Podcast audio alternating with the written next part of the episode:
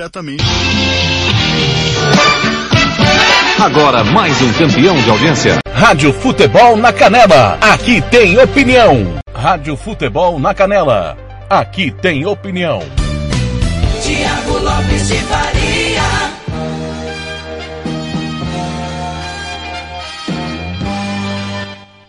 Muito boa tarde. Um grande abraço para você que está ligado na Rádio Futebol na Canela. Nesta super. Hoje é sexta-feira, 17 de. Olha, 19. 19 de fevereiro de 2021, são 17 horas. Está começando o Giro Esportivo Debate aqui na Rádio Futebol na Canela com todo o nosso timão. Hoje vamos debater, né? Até porque muita gente pediu. Na semana passada nós tivemos o nosso debate com a nossa equipe. Hoje estarei ao lado do galã do rádio, Fernando Blanc, que vai estar comigo e também nós vamos girar informações né, de Dourados, da Série B, vamos falar da Série A, de tudo que estiver acontecendo no Brasil, no mundo, um final de semana super cheio, super movimentado e você, claro, vai ficar sabendo de tudo que acontece no Mato Grosso do Sul, no Brasil e no mundo. É o timão do TLF, coordenação do Fernando Blanc, com todo o nosso time posicionado. Gia Nascimento, Osés Pereira, Ronald Regis, Ademar Júnior, Paulo Anselmo, Nelson Corrales, Marcelo da Silva, Ivair Alves, Thiago Caetano, Carlos Corsato, lá na cidade de Campinas, Timão do Arthur Eugênio, Rádio Futebol Interior conosco, aliás, final de semana de muito futebol. Domingão tem dois grandes jogos, eu vou contar tudo de Arsenal e Manchester City com a, a, o time do futebol interior e o Fernando Blanc vai contar tudo daqui a pouco de São Paulo e Palmeiras, o choque rei direto do Morumbi. O São Paulo, se quer ser campeão, precisa ganhar o jogo hoje. Se não vencer, né, perde hoje todas as possibilidades de chegar no Internacional e no Flamengo. São Paulo tem que ganhar os três jogos que faltam, torcer por empates. Do empate no domingo, empate do Corinthians com o Inter na última rodada e ele, São Paulo, venceu o Flamengo, convenhamos, né? É uma, é uma engenhosidade que precisa o São Paulo. Não sei se vai dar certo, mas nós vamos contar a história do jogo já já. Eu quero primeiro do... boa tarde dele. Fala, seu Fernando Blanc. Muito boa tarde. Seja bem-vindo ao Giro Esportivo Debate. Tudo bem, Fernando? Tudo bem, Thiago? Muito boa tarde para você, os amigos ligados da Rádio Futebol da Cadeira e no Giro Esportivo Debate. O senhor, além de matemático, é um matemático fanfarrão, né, seu Thiago Lopes de Faria? Além de ser uma engenhosidade para o São Paulo poder ser campeão brasileiro, é só um milagre. É, é aquele filme com o Tom Hanks, que é aquele grandalhão, a espera de milagre. 1% de chance o São Paulo tem de ser campeão brasileiro. E para esse 1%, mais 99%, Thiago, eu saio nu e danço pelado em cima do obelisco lá na Poço Pena, viu, seu matemático fanfarrão? Cuidado, hein, Fernando? Cuidado, hein? Tem coisas que acontecem que são alheias ao futebol, né? Mas realmente, né, Fernando? É, já já nós vamos aprofundar no Campeonato Brasileiro, mas dando esse pitaco, hoje é um grande clássico e até acho que o São Paulo vai mais motivado do que o Palmeiras para o jogo, porque ainda briga pelo título. Mas contar que o, o jogo de domingo até pode terminar empatado, mas acredito que o Internacional na última rodada, a Vera, vai ganhar do Corinthians porque vai precisar fazer sua parte, né, Blanqui?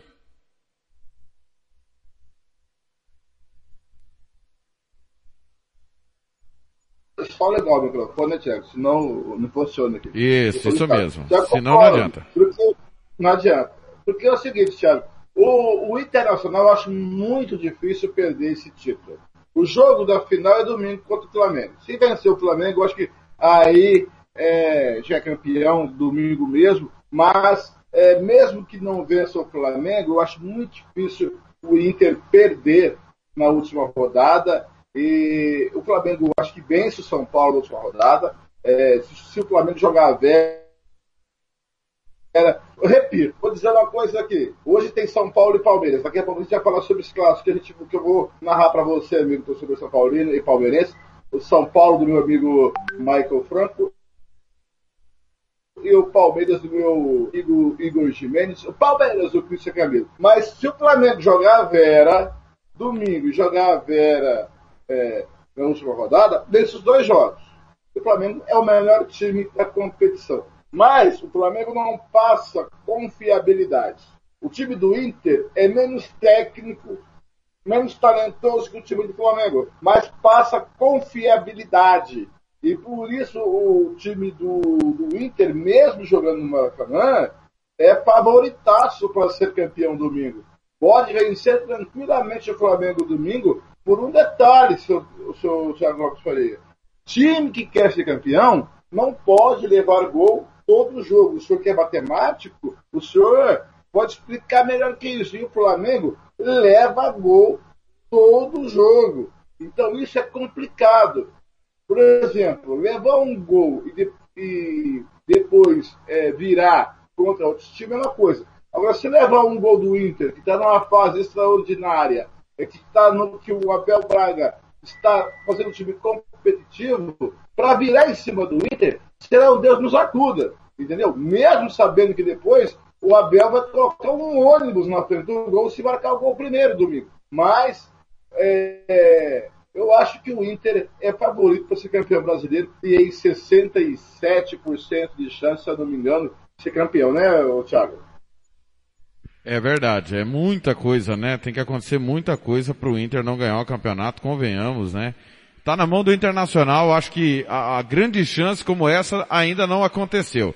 Às 17 horas e 6 minutos, nós vamos para Dourados com o nosso companheiro Roberto Xavier, que vai chegar com o Pois não, pois não.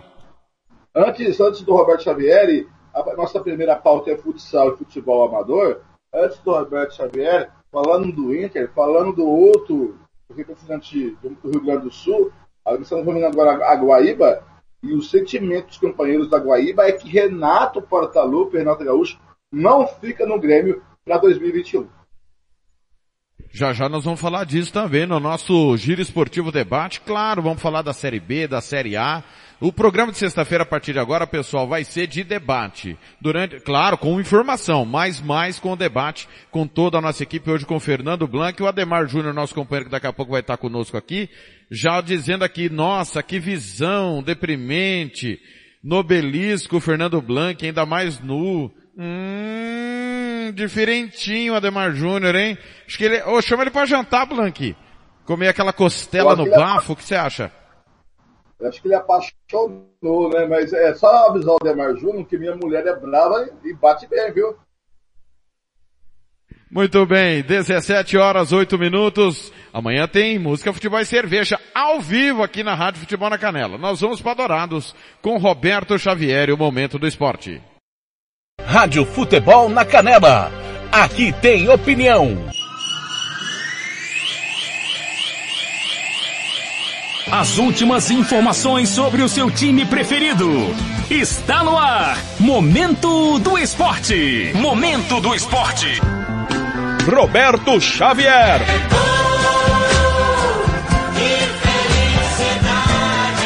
Olá, amigos. Momento do esporte desta sexta-feira, dia 19 de fevereiro de 2021.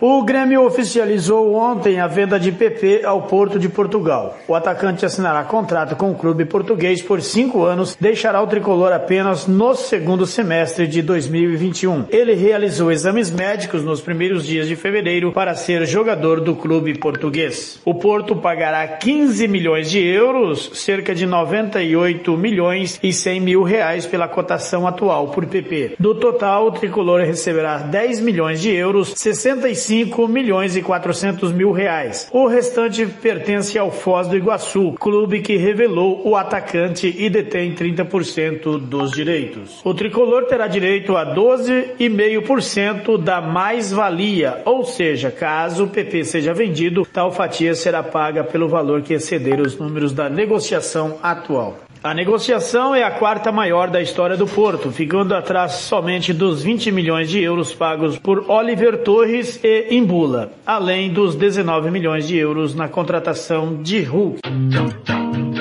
Confiança é para os fortes para os determinados, para os iluminados. Na estreia do torneio She Believes Cup em Orlando, nos Estados Unidos, a seleção brasileira feminina goleou a Argentina por 4 a 1 ontem, com gols de Marta, Debinha, Adriana e Geise. A técnica Pia Sondage fez testes em todos os setores da equipe que não teve boa atuação no primeiro tempo, com único destaque para a movimentação de Adriana no meio do campo. O time melhorou no segundo tempo, principalmente após as entradas de Andressinha e Geise, que construiu a goleada sobre a rival sul-americana.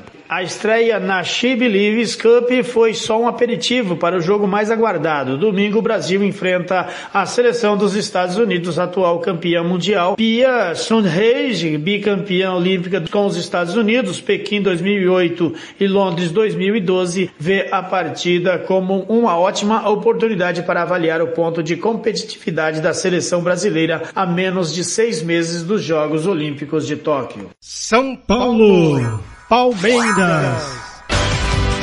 Ditinha, Ditinha. O São Paulo encerrou nesta quinta-feira a sua preparação para o clássico contra o Palmeiras, válido pela 34ª rodada do Campeonato Brasileiro. A bola rola no gramado do Morumbi a partir das 21h30, horário de Brasília, desta sexta-feira. A principal ausência das atividades desta tarde foi o jovem Gabriel Sara, desfalque nos últimos dois jogos. O meia ainda se recupera de uma lesão na coxa. Além dele, o lateral direito Igor Vinícius, suspenso também, está fora.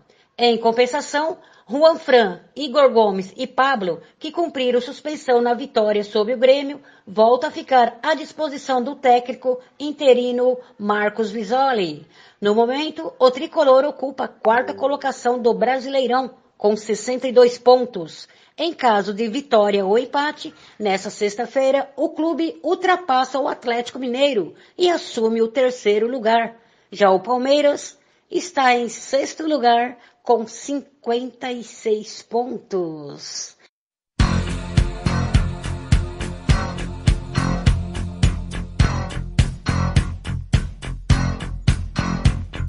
I call you, I need you, my heart's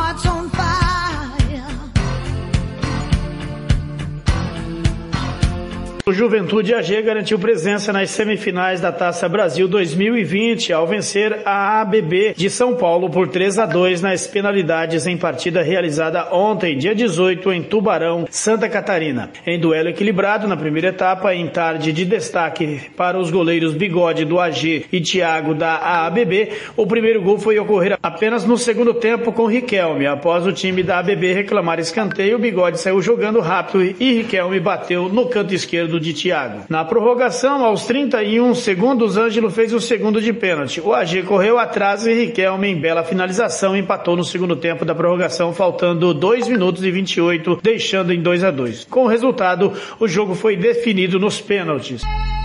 RB Store. RB Store. Artigo, chuteira Society Futsal, tênis de passeio e esportes. Qualidade e preço você encontra aqui. Camisas esportivas e marcas famosas e muito mais. 67 999500516. Presenteio com bom gosto. Monte Alegre, 6.315, Jardim Maracanã, Dourados. Visite-nos e compare. RB Store. RB Store.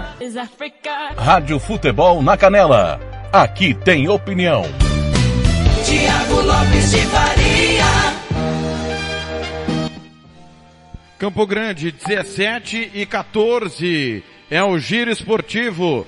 Na tarde desta sexta-feira, Giro Esportivo Debate. Um abraço pro Roberto Xavier, que acabou de participar, e claro, tá na escuta do Giro Esportivo Debate. Tony Montalvão, é, estou na escuta, sou super fã. Aliás, parabéns, hein, Tony?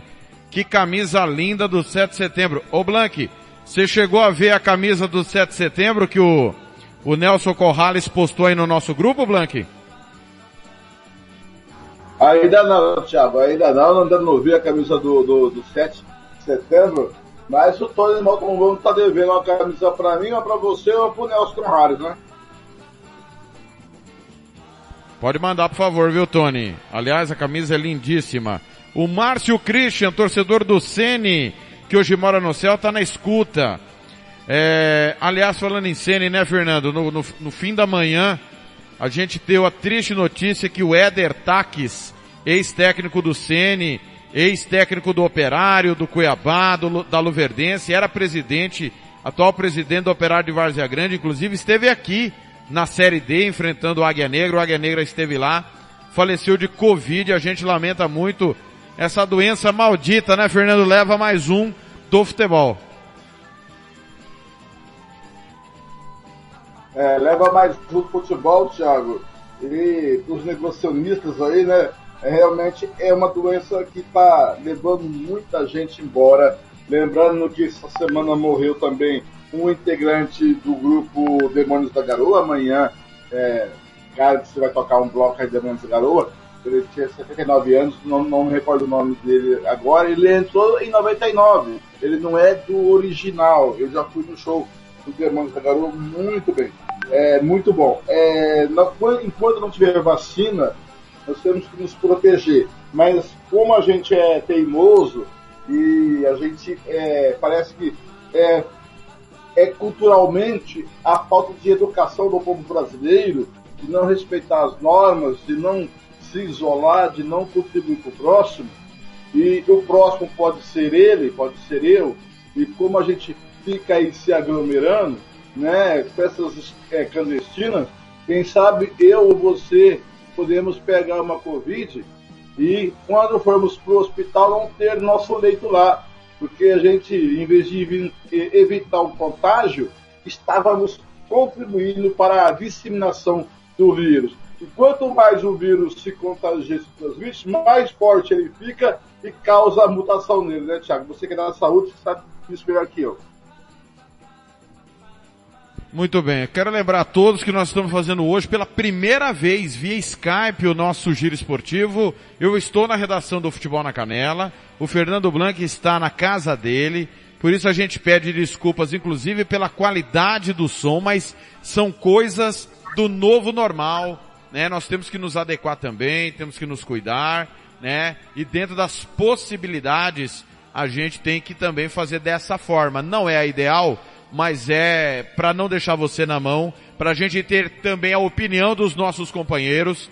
Nos próximos programas você vai observar também que teremos os demais componentes da equipe participando via Skype, coisa que já está acontecendo com grandes televisões, emissoras de rádio, e nós aqui também estamos nos atualizando, nos reinventando, cada dia é uma novidade, né? E também, é, todo mundo sabe que Campo Grande é, está virando uma metrópole ainda tem é, peculiaridades de uma cidade interiorana, mas a, a, distância é muito grande. Cada um de nós mora no extremo da, da cidade. O Fernando mora a 11 quilômetros da onde eu moro, onde é a nossa redação. O, o, o Nelson Corrales mais distante ainda. É, nós temos o, o Ademar Júnior que mora em outra ponta. Então, dentro das possibilidades, a gente vai ter que fazer esse ajuste e a gente conta com a sua compreensão. Se o áudio não tiver legal, nos avise também para que a gente possa corrigir.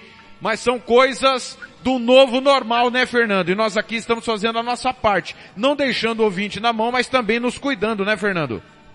É verdade, Thiago. Por exemplo, agora eu estou acompanhando a sessão da Câmara Federal que analisa a prisão em flagrante do deputado Daniel Silveira. Toda ela é por via é, por via Skype ou via Zoom, a gente não sabe qual é o aplicativo que a Câmara Federal usa, pode ser o próprio aplicativo da Câmara Federal. Nesse momento, Daniel de Oliveira, é, Daniel Silveira faz sua defesa, ele fala, já falou o advogado dele, e a, e a Câmara vai votar se mantém a prisão do deputado ou não em flagrante. Vários juristas, Thiago, discordam, alguns defendem que houve é, o crime flagrante inafiançável pelo deputado, outros não. É, eu faço parte daqueles que acham, legalmente falando, concordo com o jurista, que houve o crime, é, crime é, para é, prisão flagrante e inafiançável, é, porque é, atinge a Constituição Federal, porque ameaça a ordem democrática do direito e é um crime continuado. E aí, é, como a gente está. A Constituição foi formulada em 88, algumas leis têm que se adaptar ao, ao que é novo. O novo é a rede social, o novo é a internet. É, houve, ele debatendo em grupo no- na rede social, o deputado, sobre aquilo que estava no vídeo. E aí se caracteriza a continuidade de crime, que é o dia todo, e também a formação de grupo. Então, nesse momento ele está falando, daqui a pouco vai ser a votação também pelo aplicativo da Câmara Federal, e pelo jeito deve se manter, mesmo alguns deputados discordando da prisão do deputado Daniel Silveira, deve manter a prisão por volta aí de 350 votos a favor. É, é, o, o corpo não vai é, falar mais alto hoje na Câmara Federal, pelo tudo que eu andei apurando durante o dia, viu, Thiago?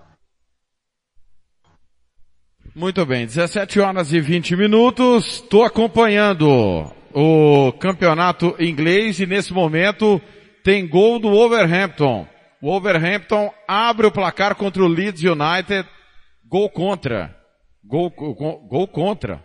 O, se eu não estou enganado, a Dama Traoré chutou, a bola bateu na trave nas costas do goleiro do Leeds United e acabou morrendo no fundo da rede. Gol contra do goleiro, chute de longa distância, a bola bate no travessão, voltou nas costas do goleiro e entrou 1 a 0. O Wolverhampton está ganhando do Leeds United. Aliás, Fernando, além do clássico hoje São Paulo e Palmeiras, nós temos um, um, um final de semana com muitos clássicos espalhados pelo mundo. Nós vamos transmitir no domingo o grande clássico Arsenal e Manchester City, a partir do meio-dia, mas amanhã tem Liverpool e Everton. Como é que você está vendo essa crise aí do, do Liverpool que não vem bem no campeonato inglês, quatro derrotas seguidas e que aliviou na última terça-feira com a vitória em cima do Leipzig pela Liga dos Campeões. Eu acho, Fernando, que o campeonato inglês já era, mas na Liga dos Campeões o, o Liverpool tem a camisa muito forte e sempre é favorito, né? Olha, Thiago, já concordo com você. Já era o campeonato inglês, né? O Manchester City é campeão, é campeão para mim inglês. A, a queda, a queda do Liverpool este ano, eu acho normal, ainda apesar é, conta a, a parada da pandemia e volta após pandemia, é, é, pode ter afetado o rendimento, mas o time, né, Thiago, é igual o time do Flamengo, fazendo uma analogia. Parece que começou 2020 relaxado por ter sido campeão, né? Por ter acabado de ser campeão. Psicologicamente pode ser explicado por isso que o time do, do Liverpool é, não consiga manter a mesma concentração do que fora é, o ano passado, né? 2019, na verdade. Isso. Então, para mim, o Liverpool é, é favorito na disputa pela Champions League e o amanhã e o Arsenal, né? Mais uma vez é um clássico do Arsenal. Se não sair gol amanhã, a gente pode desistir de fazer o campeonato inglês, porque tem tudo para ser um jogo com gols, um jogo muito legal. Vai estar eu e você nesse jogo amanhã, a partir do meio-dia, e logo depois... Do, domingo, Fernando, domingo. É, ah, domingo, pensando que é sábado já, eu tô adiantado aqui na hora. E, e, do, e, depois, domingo, tem. Depois do jogo tem nada mais que Flamengo Internacional, grande final do brasileiro. Para quem é contra pontos corridos, tá aí a final que vocês queriam de pontos corridos. Mas eu acho que o Liverpool é favorito. Eu acho que ele vai estar mais concentrado a partir de agora no, na Champions League. E aí pode seguir. Só quero dizer como coordenador que eu vou evitar é, fotos indecentes no grupo da Rádio Canela, viu, Thiago? Combinado. É, também acho. Também acho. Já já informações do Juventude AG, viu pessoal? Nós vamos falar já já de futsal e de futebol amador. Fernando, domingo, já, só pra gente passar a régua no campeonato inglês, tem Arsenal e City. City favorito, né? São, se não estou enganado, 15 vitórias seguidas do Manchester City. Vou ligar aqui a pecinha. É, favoritaço, né, Thiago? Como diz o Arnaldo Ribeiro, favoritaço eu acho. Favoritar só até começar o jogo, porque não sai gol, todo mundo domina, faz um, um, um, um domínio territorial muito grande, é aquele cerca Lourenço danado, bola daqui, bola do lá, bola da esquerda para direita, da direita para esquerda, bola pelo meio e chutar no gol que é bom nada. É, vamos ver o que vai acontecer. Eu acho que o, o City é favorito. domingo e pode ganhar do Arsenal. Não é fácil ganhar do Arsenal, mas só espero que é, a, o domínio territorial tanto do Arsenal quanto do City seja mais efetivo, objetivo ao, ao gol, né? Quanto do um, quanto do outro. Fernando, amanhã Schalke 04 e Borussia Dortmund, Schalke 04 muito perto do rebaixamento, né? Para mim já caiu, né? São apenas uma vitória em 22 rodadas, convenhamos, né? O Schalke, infelizmente, um gigante alemão, vai enfrentar o seu maior rival amanhã também, que não vem bem, né? Mas precisa encostar ali se quer chegar à Champions League. Aliás, né? Quando o futebol voltou, Fernando, nós voltamos, né? Ainda estávamos na Rádio Sport MS com esse clássico, né? E foi um vareio, 4 a 0 pro, pro Dortmund na temporada passada. Esse ano o Dortmund já ganhou do Schalke e agora pode fazer a tripleta seguida, né? Mesmo não estando bem, acho que o Dortmund é bem favorito jogando amanhã fora de casa em Gelsenkirchen, na, no estádio do Schalke, Blanqui. Ô, Thiago, se o torcedor do São Paulo se sentiu é, traído, é, iludido com o time do São Paulo desse ano, eu me sinto desse jeito com o Dortmund, viu, seu Thiago?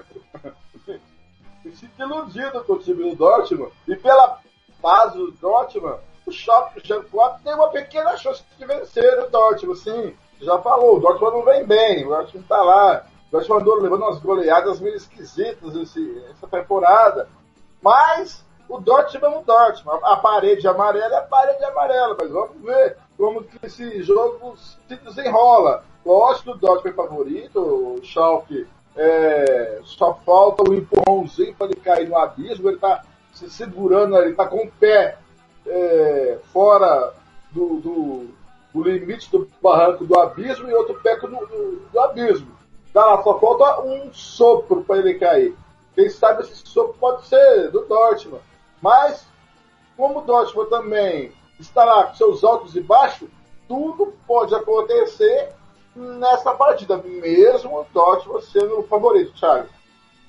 O Schalke é o lanterna com nove pontos. Acredite, nove pontos. Uma vitória, seis empates, 14 derrotas.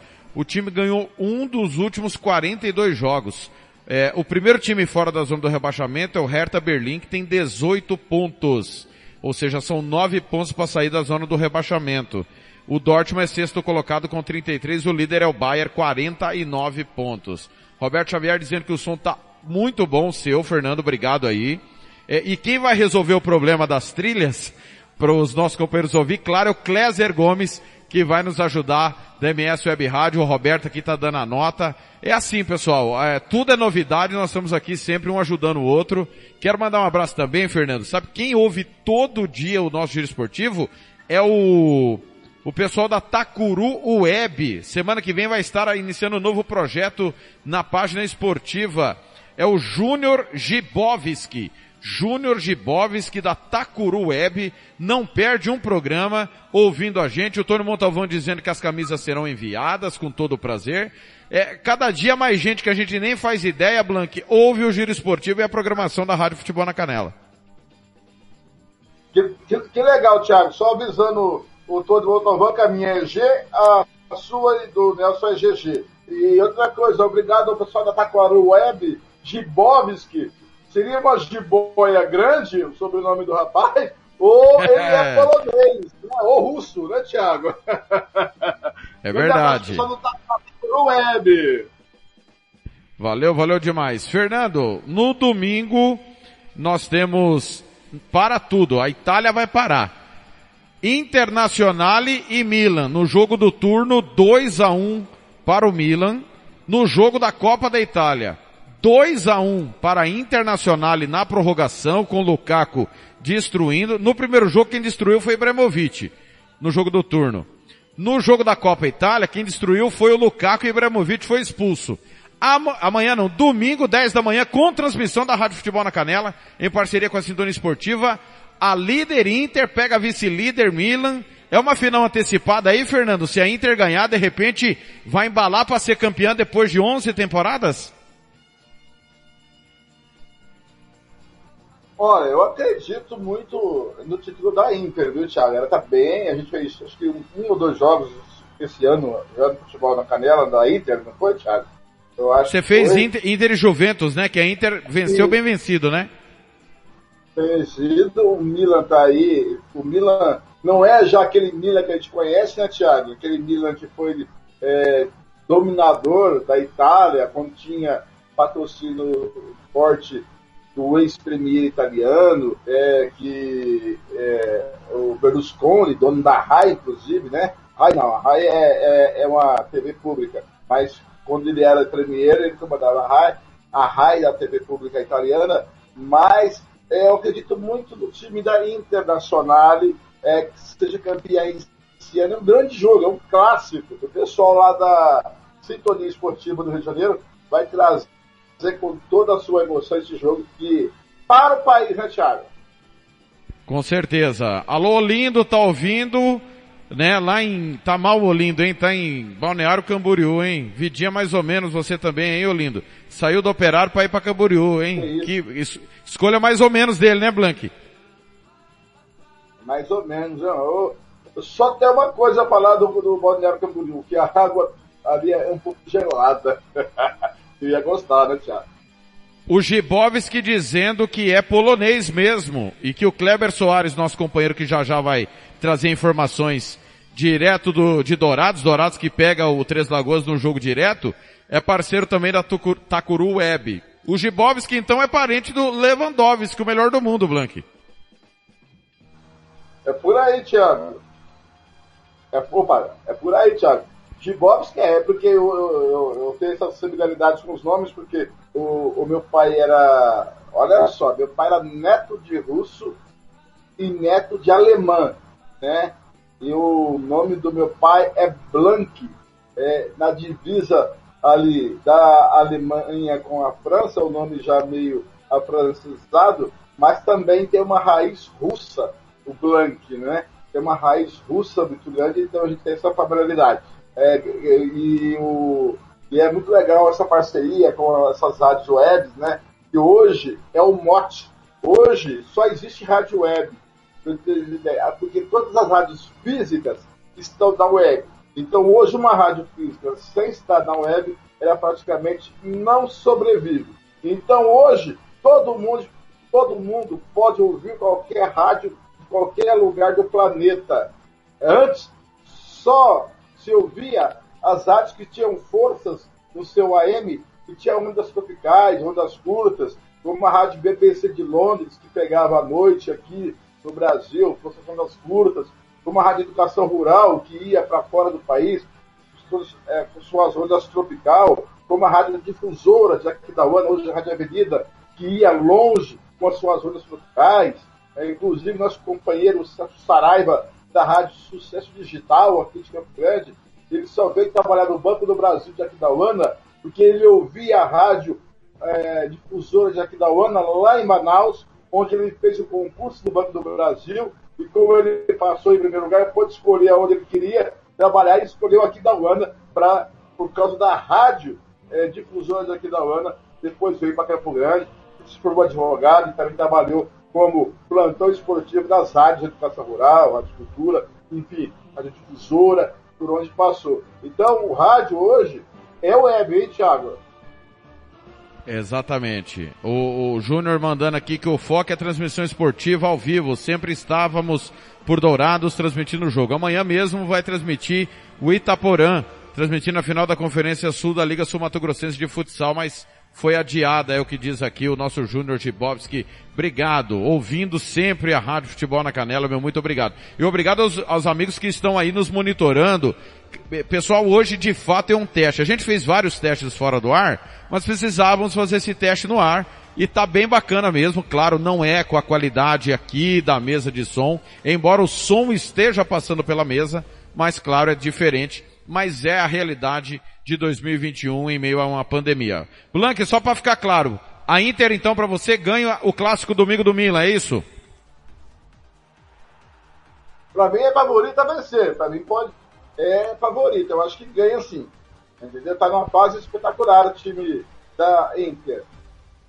Inter 50 pontos, Milan 49, aliás, passou na última rodada porque o Milan foi perder fora de casa pro Spezia por dois gols a zero. Fernando, nós temos a Supercopa do Japão, que vai acontecer de hoje para amanhã. Kawasaki Frontal e Gamba. É, Japão. Olha, tá de brincadeira, hein? Supercopa do Japão. O Beto, o Beto da federação sabe muito bem. Mas, é, falando sério, nó- aí é, é- é assunto pro, pro Nelson Corrales, mas você pode palpitar. Amanhã tem Guarani e Olímpia, o derby paraguaio, o campeão paraguaio Olímpia em campo. Acho que é, é favorito, né? É o, é o clássico paraguaio mais antigo, Fernando, você sabia? Olha, é clássico e, e são times de grandes torcidas do Paraguai, né? É, e eu acho que aí eu vou ficar em cima do mundo, porque eu não vejo. Eu, eu, eu, em 2005, 2006, eu acompanhava muito o futebol paraguaio, né? Acompanhava muito com as artes paraguaias e pelo site, se não me engano, Teledesportes do Paraguai. É, e eu trazia as, as notícias é, por nós sermos um país, é, o estado fronteiriço com o país com, do Paraguai, então tem muitos paraguaios morando em Campo Grande, em Dourados, é, é, e nas fronteiras, em Itacuru, em, ali também em Aralmoreira, Vila Marques, ali na divisa também com Sete Quedas, onde a gente faz divisa, com, é, na região sul do estado, e também a gente trazia as informações do campeonato paraguaio. É, Era como era demais esses times. Mas confesso que eu nunca, não mais acompanhei e aí eu vou ficar em cima do muro, viu, seu Thiago? Muito bem. E aí, é, por palpite, oitavas de final da Copa da Rússia, Dinamo de Moscou e Spartak Moscou, ambos estão bem no campeonato russo. Por incrível que pareça, o Dinamo se reconstruindo após o rebaixamento. E aí, quem que passa na sua opinião? Não tenho a mínima ideia. O Dinamo teve uma temporada, um, período que foi dominante, o, o, o Spartak também, são dois grandes clubes é, da, da Rússia, apesar que um vem de, de rebaixamento e, e o outro tá aí. Eu acho que eu vou no Spartak, viu, Thiago? Fernando, nós temos pelo campeonato austríaco e você é perito no assunto da, da guerra, né? Você, para quem não sabe, Fernando Blanc é historiador, professor de história. É, nós temos Salzburg e Rapid Viena, o grande clássico. O Rapid Viena que é o maior clube da Áustria, inclusive foi campeão alemão o Rapid Viena e depois da Segunda Guerra optou por ficar na Áustria. E o Salzburg que é da, do grupo do da Red Bull. Hoje a diferença entre eles é três pontos. O Salzburg não tem tanta vantagem nesta temporada como tem comumente. Três pontos separam os dois líderes do campeonato. E aí? Conta um pouquinho para nós aí do Rapid Viena, que foi dominante, e dessa empresa. Você curte esse negócio de empresas no futebol, Fernando? Tiago, futebol é um negócio, certo? Futebol ele é de domínio público, mas é uma, é uma coisa privada. Ele é de domínio público, mas é uma, é uma coisa privada. Eu acho que eu curto sim, Thiago, porque é a cultura de lá, né? A cultura europeia. Cultura europeia que há anos, por exemplo, lá o time são fran... é como se o time fosse franquias. Lá chega um cara com, com, com, com muito euro, de repente compra o time. É, então o time não, não é uma não é uma sociedade anônima, é, não é tipo é uma sociedade igual no Brasil, é uma entidade de fins não lucrativos. Lá é fins lucrativos. Lá os times é para faturar, é para vender ingresso, vender camisa, vender chuteira, vender produtos licenciados. É como é uma franquia. Como se no Brasil criou-se o, clube empresa, então se criou o clube empresa, eu acho que no Brasil perfeitamente pode chegar uma, uma, um empresário ou um conglomerado de empresas e ir lá comprar esse clube, porque o clube é uma empresa. E se o clube é empresa, a empresa pode ser vendida, ou ações dessa empresa. É como, por exemplo, a Delta Biocombustível, que é parceiro com o operário. A Delta Biocombustível, na verdade, ela quer arrendar o operário. Não tem, é, você arrenda a terra, Né? Então, o, o, o adepto não quer comprar o operário, ele quer arrendar o operário para fazer o investimento do operário de cinco anos, e, e nesses cinco anos levar o operário no mínimo à Série B do brasileiro, e lógico, daí com a, a exposição da marca, é, ganhar dividendos com isso. A, é, expor a, a marca para mais partes do país, aonde a empresa quer mais se instalar, a, a empresa é vista, a empresa é, começa a ser enxergada, e quem sabe ela pode ter interesse de algum outro é, região do país que queira ter uma filial da empresa. É isso que consiste o futebol. Futebol negócio. Repito, é de domínio público, é de interesse público, mas, no fundo, é de iniciativa privada. E tal como é de iniciativa privada, eu sou a favor, sim, de empresas é, que lá comprar o clube. Ah, ah mas isso não, é a paixão do torcedor. Então, meu filho, o torcedor não interessa quem está no comando do clube. Desde que o clube ganhe títulos, ele vai estar ali com o clube para sempre. Não é isso, Thiago? E quem ganha? Salzburgo ou Rapid Viena? Salzburgo. Muito bem. Agora no pique, hein, Fernando, para a gente acelerar para falar de futsal e futebol amador, os últimos clássicos na Colômbia. Santa Fé Independente Medellín. Quem leva? Santa Fé. Agora eu quero ver Atlético Nacional e América de Cali. Empate. em Costa Rica, Saprissa e Herediano. Saprissa que foi campeão da Liga da CONCACAF, que para eles é a Copa Sul-Americana. Saprissa e quem? Herediano. São dois gigantes lá da, de Costa Rica.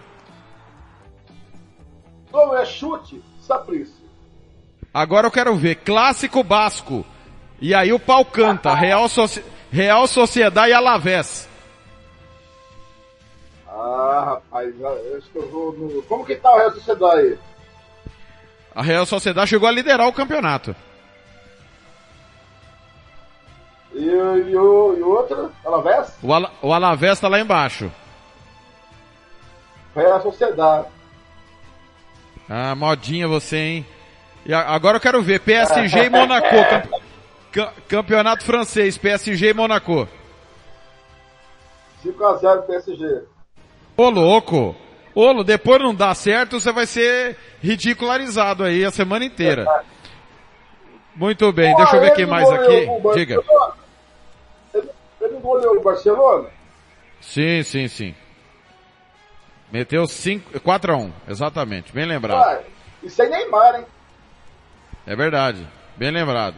E teve gente que falou essa semana que se o Neymar tivesse jogado não ganharia. Tá de brincadeira, né? Ganharia de 8. Também acho.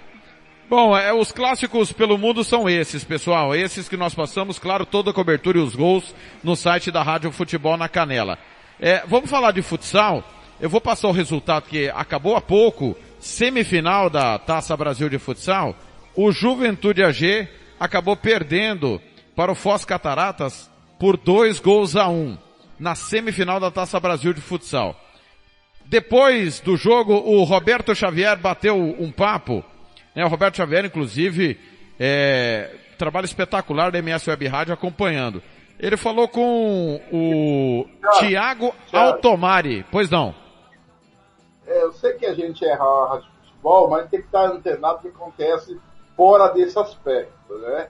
É, a, a, relatora do caso do deputado Daniel Silveira, é, relatora criticou a conduta do, do, do, deputado e defende a prisão do deputado. E agora os deputados estão na fase de debate. Mas o, a, a, relatora voltou para a permanência da prisão de Daniel de Silveira, deputado. É, esse que diz que é deputado, para mim, é só um peão lá na hora do dia. Muito bem. Então, repetindo aqui, futsal, Juventude AG perdeu do Foz Cataratas por dois gols a um. E o nosso companheiro Roberto Xavier, que já trouxe o momento do esporte, ele bateu um papo com o Tiago Altomari, presidente do DEC Juventude AG. E vai passar aqui rapidinho para falar exatamente sobre isso no nosso giro esportivo desta super sexta-feira. Giro esportivo debate a partir de agora, toda sexta-feira, Giro Esportivo Debate, e ó, nós estamos movimentando a nossa equipe, né? Tem novidade chegando, novidade inclusive de programa, para você ficar mais antenado também ao nosso Giro Esportivo. 17:45 volta o Roberto Xavier. Rádio Futebol na Canela. Aqui tem opinião.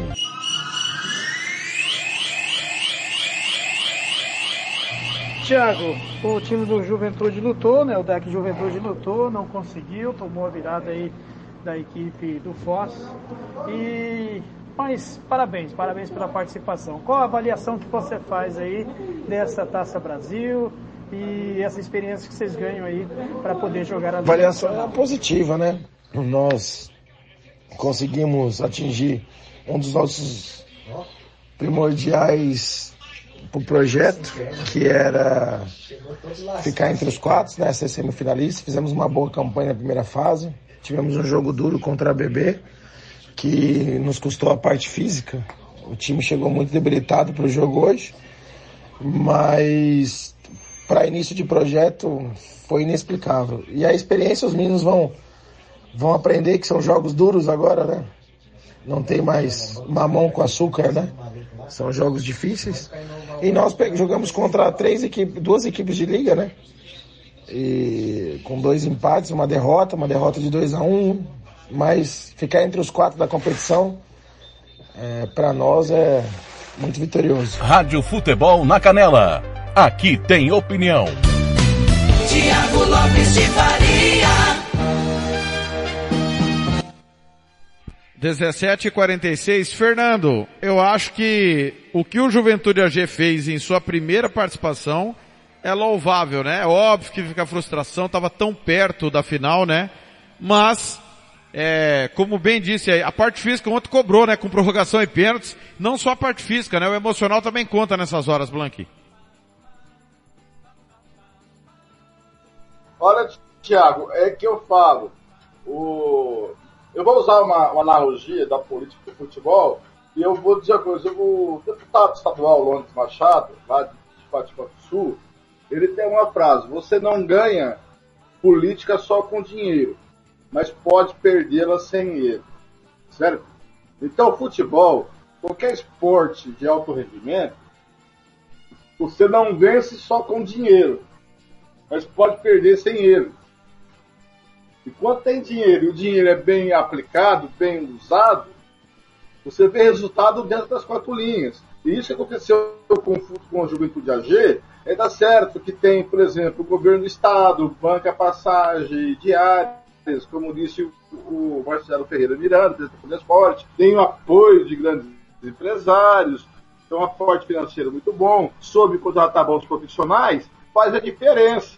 Lógico que é, é, é pedir demais na primeira participação de uma taça ser campeão, mas chegar já na, no, nos, nos quatro semifinalistas é realmente um feito é muito valoroso, mais do que outros clubes aí que o futsal pode ter feito. Por exemplo, é, aqui de Campo Grande. Então, Thiago, é, eu acho que é por aí.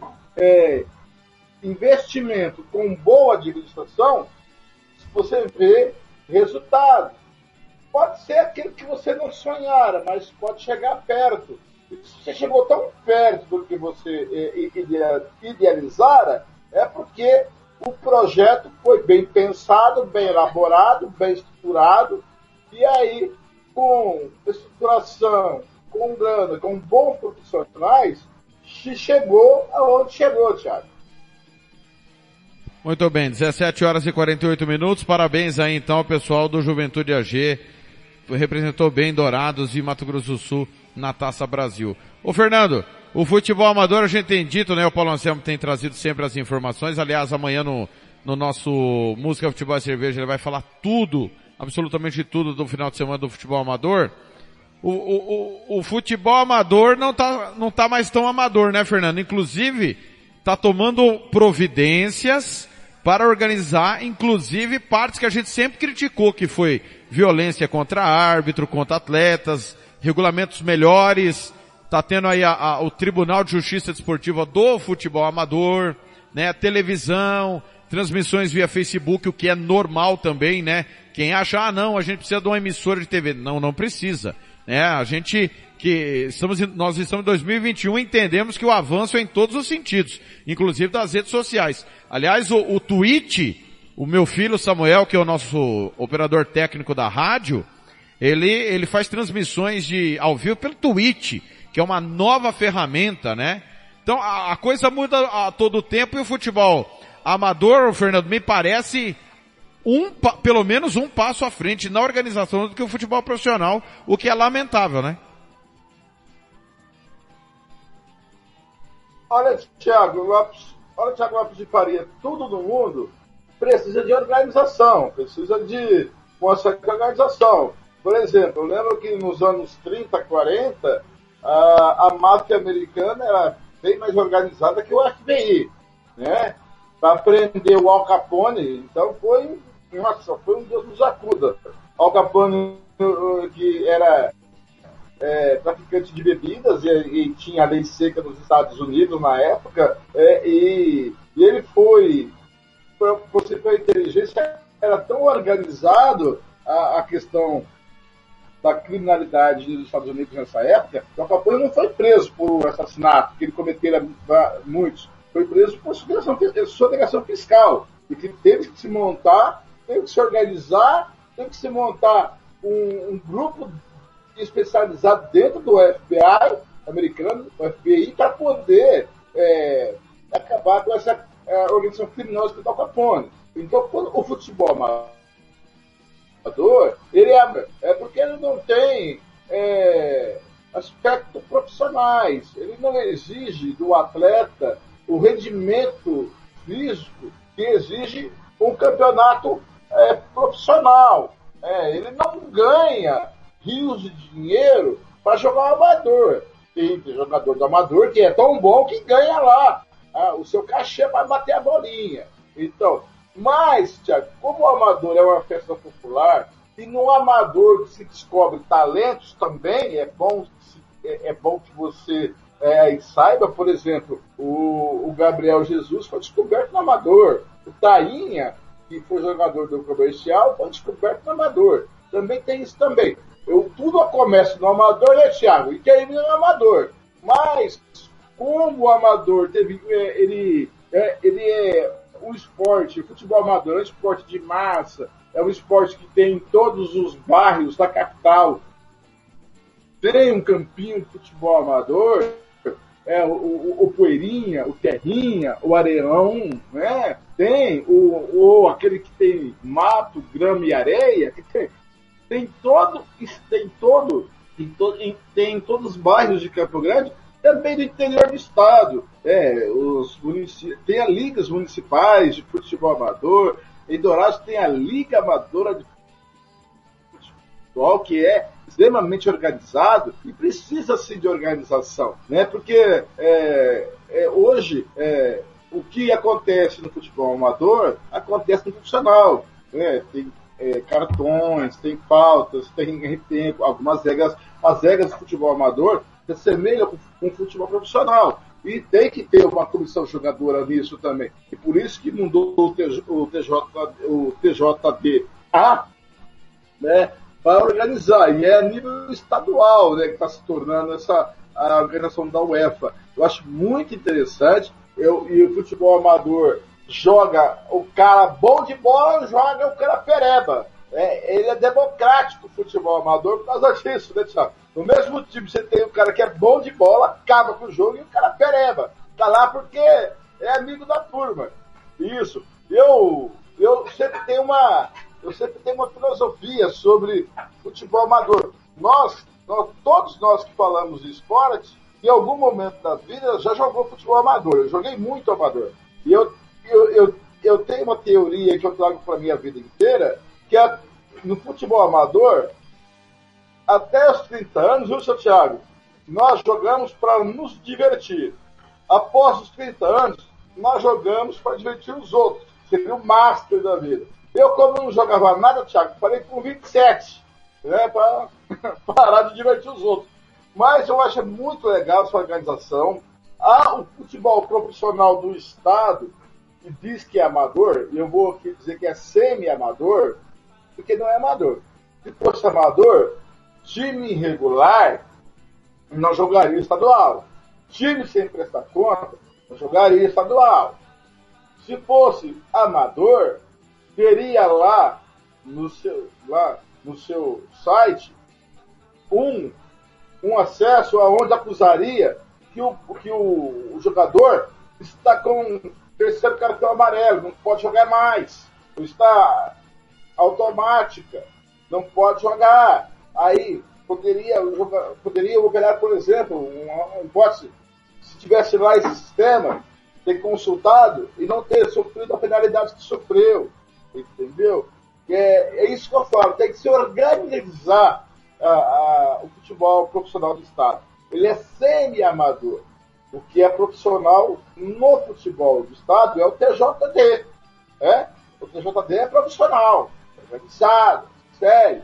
Pode discordar das discrepâncias de certas decisões, mas é amador, é, é, é profissional, entendeu? Os dirigentes não são profissionalizados. E a questão, e, tem, e a questão do amador, ele não tem obrigação de ser profissional. Ele não tem obrigação ser profissional. O, o, o, o futebol amador tem obrigação de ser organizado. Então, isso que coloca, ah, o futebol amador está mais profissional do que o futebol profissional. Não, não está. Ele está organizado. Está se organizando para apresentar um espetáculo melhor para quem vai à beira do campo, com a transmissão local, é, o, a festa local do narrador, da equipe, por exemplo, da equipe de bola do, do Dantas, do Paulo Anselmo, da transmissão do Facebook, entendeu? Aí é, chama-se organização. O que tem que acontecer no futebol profissional é ele ser profissional. Porque sendo profissional, ele é organizado.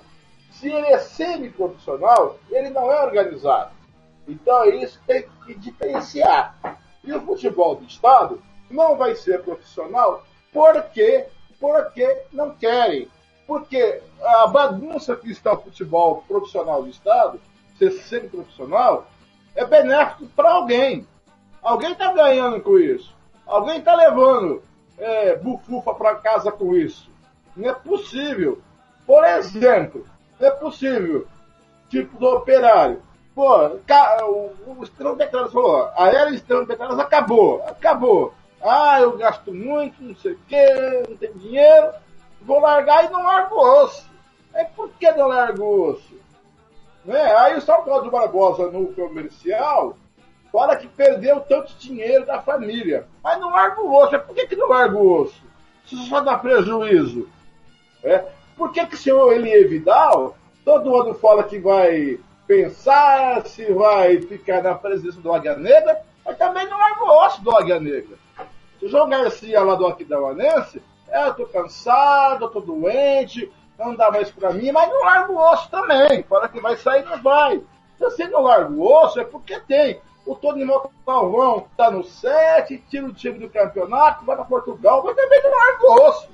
Então, se não larga o osso, é porque tá ganhando alguma coisa com isso. Porque dá para se ganhar alguma, algo com isso. O que é esse algo? É dinheiro? É notoriedade?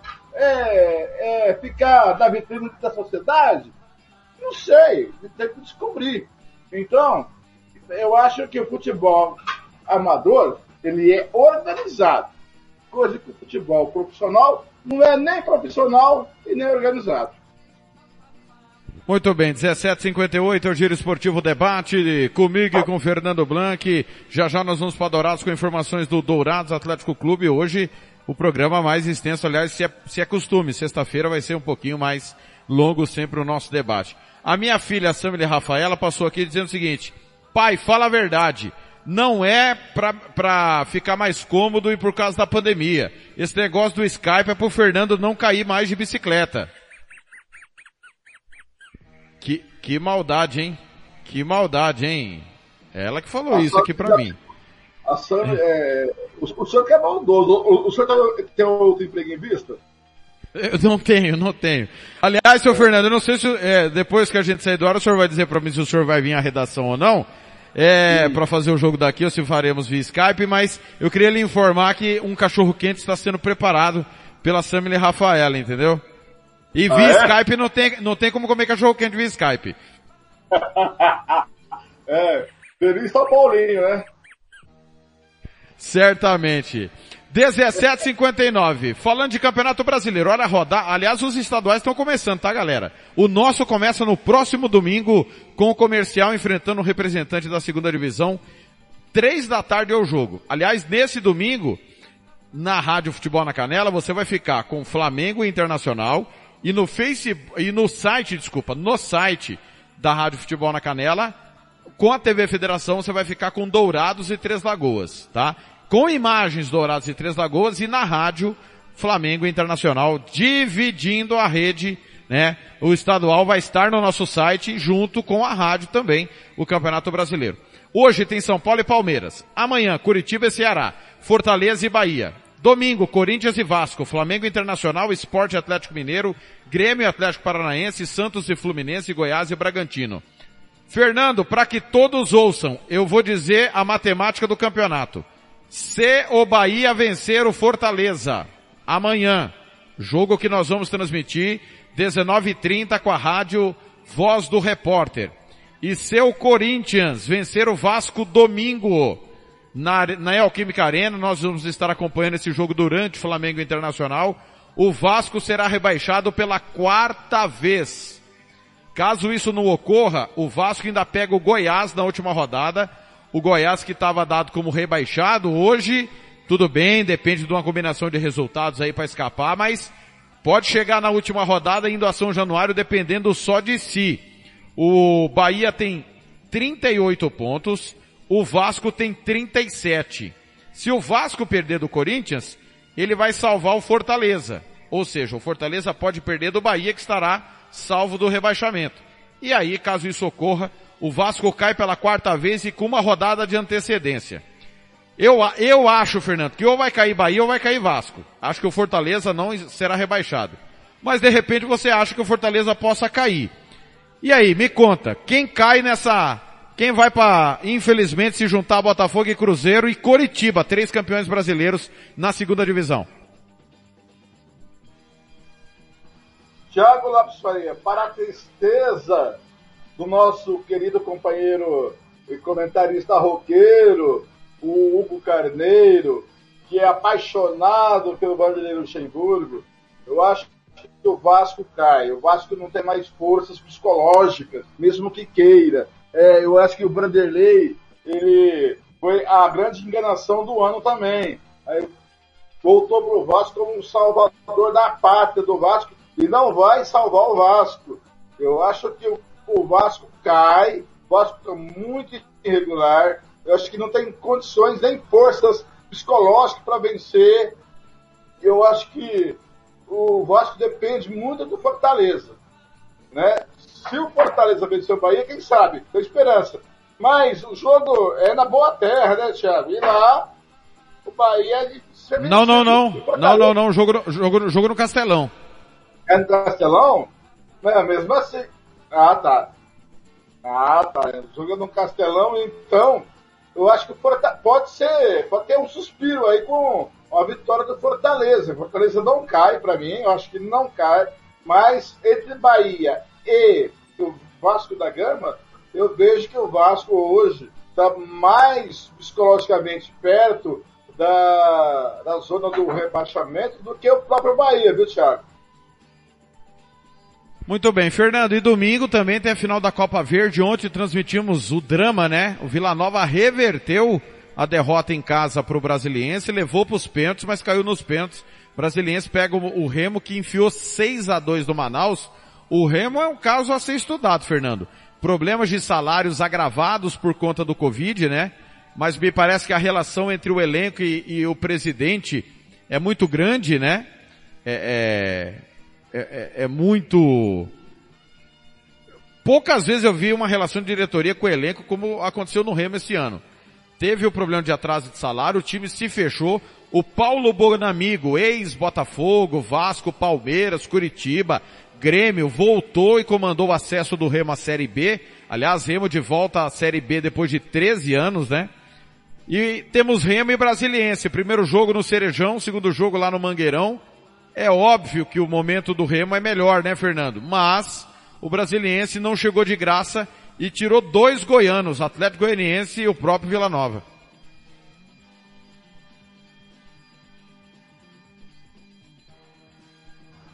Bom, Thiago, esse Paulo Bonamini é ex-Sene também, não é isso?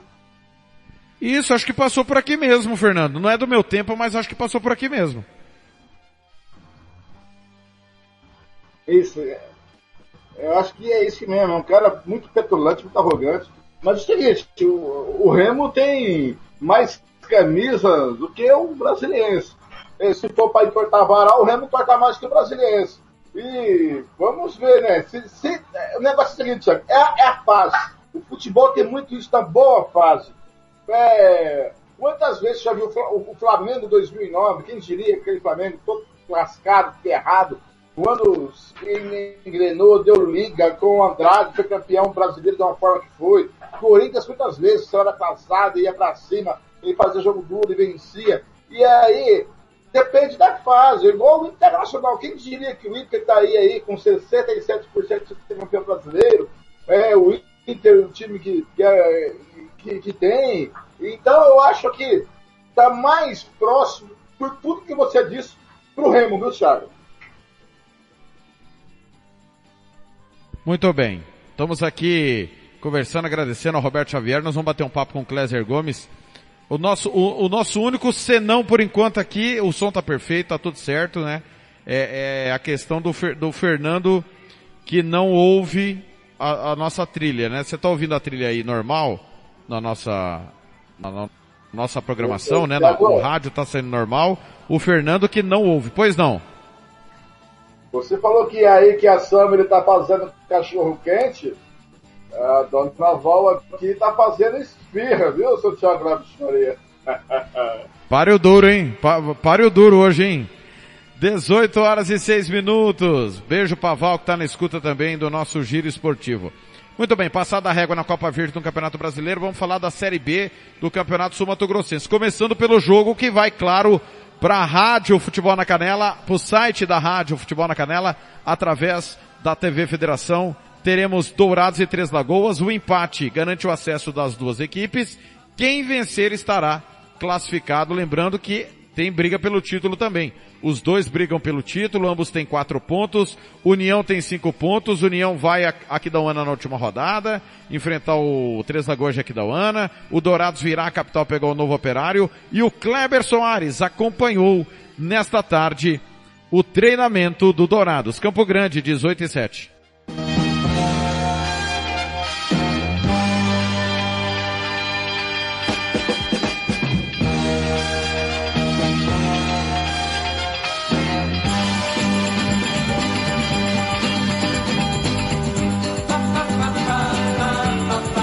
Rádio Futebol na Canela. Aqui tem opinião. Tiago Lopes de Faria. Boa tarde, amigos do- da Rádio Futebol na Canela. Estamos aqui em Dourados, no CT do Dourados Atlético Clube, onde daqui a pouco o Dourados vai começar aí o, o treino a pronto do técnico Robson Matos aí, já que o Dourados enfrenta no domingo a equipe do Três Lagoas, jogo esse que vale, né, aí para o Dourados e para o Três Lagoas, né, a definição do acesso à Série A 2021 do Campeonato Sul Mato Grossense. Temos aqui uma visita inesperada aqui no CT do Dourados Atlético Clube. São o, o ex-atacante, o Alex Cruz, né? Se destacou, que se, se destacou em vários clubes aqui do estado, principalmente no Iviema, mas teve passagem aí também em outras, outras equipes. Também teve passagem pelo Flamengo, do Rio de Janeiro. E o Alex Cruz veio aqui bater um papo com o presidente Marcos aqui do Dourados Atlético Clube, conhe- conhecer um pouquinho mais do, do projeto do Dourados e ele vai falar com nós agora sobre a expectativa dele em relação ao Dourados Atlético Clube, esse novo projeto que se inicia aqui em Dourados. E Alex, tudo bom? Boa tarde. E aí, a expectativa, Alex, do que você viu, do que você já conversou com o presidente Marcos, o que, que você consegue analisar aí desse, desse novo projeto que se inicia aqui em Dourados? Boa tarde, Cleber. Boa tarde a todos os amigos do Futebol na Canela. Então, eu fico feliz pelo projeto. Eu acho que Dourados não pode ficar fora do, desse cenário né, do futebol, principalmente do Mato Grossense.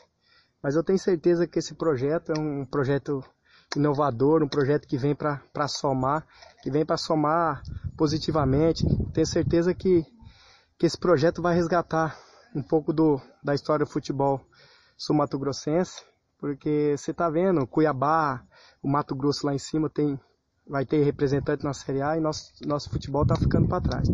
Mas eu tenho certeza com, com o projeto aqui do Dourados, é, que o Marcão está levando a sério, a cidade de Dourados vai levar a sério, tenho certeza que vai ter o, o respaldo necessário com esses grandes profissionais que contratou, o Vigílio na gerência e o, o professor Robson aí juntamente com o seu auxiliar o Alexandre. E o Marcão com essa dedicação que ele tem do futebol, juntamente com com a sua diretoria, vai tentar buscar resgatar o futebol dourado que estava meio sumido no cenário. Isso aí, Alex. E conta agora para nós um pouquinho, Alex, do que, que você está fazendo agora, né? Você já não está jogando mais como profissional, né? Você está trabalhando com futebol ainda, aonde você está morando? Conta um pouquinho para nós aí do, do Alex agora aposentado, né? É, o Alex ele é comerciante, eu tenho um mercado onde eu moro, em Vicentina. É, em Vicentina e, e, também tem uma empresa de, de agenciamento juntamente com o Douglas Ricardo lá de Viema e o Claudinho Tuiulu lá de, de Naviraí. É um projeto novo que fez aniversário agora recente, é, captação de jogadores, é, jovens atletas aí, e a gente viaja, roda aí o, o estado, roda aí a, o Brasil atrás de, de talento. E o Alex, no futebol profissional, depois tive a passagem aí no, no, no, no, ultimamente foi no Iviema, em 2017. E depois com meus projetos não tive mais como voltar ao futebol profissional. Isso aí, amigo. Falamos aqui do CT do Dourados Atlético Clube com o Alex Cruz, né, jogador aí que fez história, campeão pelo Iviema e com passagem aí também por outras equipes aí Brasil afora.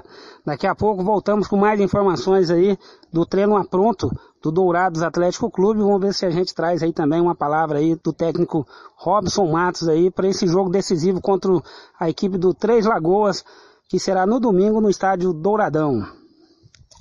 Rádio Futebol na Canela. Aqui tem opinião.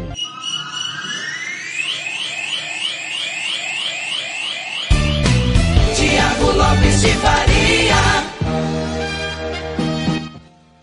Tá aí Alex Cruz batendo um papo com o Kleber Soares, Dourados Esportivo, um dos nossos correspondentes, assim como é o Roberto Xavier, que diariamente está aqui no Momento do Esporte. Aliás, se você ainda não sabe, nós estamos com notícias do dia das seis e meia às oito e meia da manhã, de segunda a sexta-feira, tem Roberto Xavier nas primeiras horas da manhã, aqui na Rádio Futebol na Canela. Fernando, o, o Alex Cruz, jogador importantíssimo, né? Foi um bom atleta, teve no Flamengo, inclusive, foi depois daquela Copa do Brasil, né?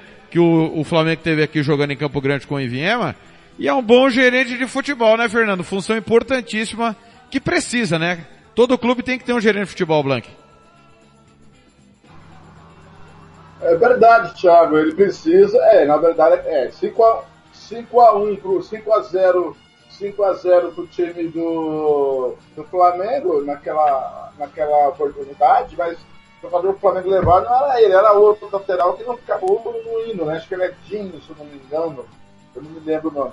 E o Alex Cruz, só para só pra, dizer, ele só passou pelo Flamengo, né? Jogar mesmo não aconteceu. Mas é importante ter é, um, um gerente de futebol como o Alex é, Cruz. Ele tem que é, é muito bom, é competente, ele já trabalha com assessoramento é, de jogadores, né? Ele com Alex Lima, o Alex Lima é ex-presidente do 7 de setembro, vou pontuar isso, né? Eu acho que ele ainda está em 7, se eu não me engano.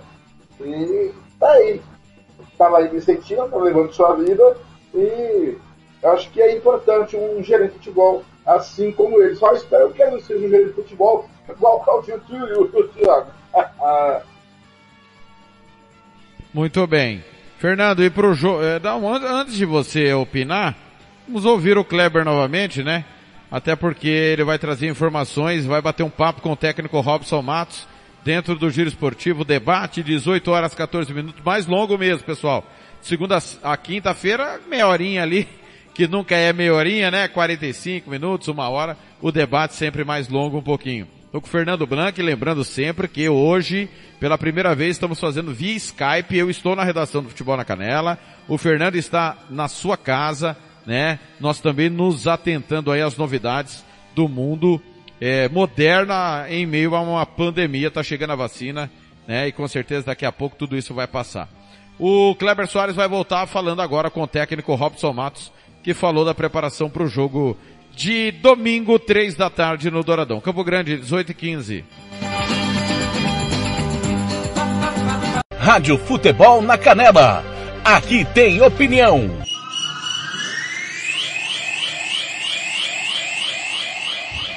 Olá, amigos da Rádio Futebol na Canela, voltamos aqui na programação. Estamos aqui no, no CT do Dourados Atlético Clube e agora vamos conversar aqui, bater um papo com o técnico Robes Mato, ele que está preparando a equipe para o jogo de domingo, jogo chave contra a equipe do Três Lagoas, aonde o Dourados né, precisa aí de um ponto para confirmar o acesso aí à Série A, esse que é o maior objetivo da equipe no momento. Robson, bom jogo lá em Campo Grande. O que, que você pode falar do, do, do, jogo que teve, nós tivemos em Campo Grande, no empate diante do ABC, e agora a preparação para esse jogo contra o Três Lagoas? Olá, Kleber. Olá, os amigos do Esporte de Futebol na Canela, grandes amigos. Foi um jogo difícil, né?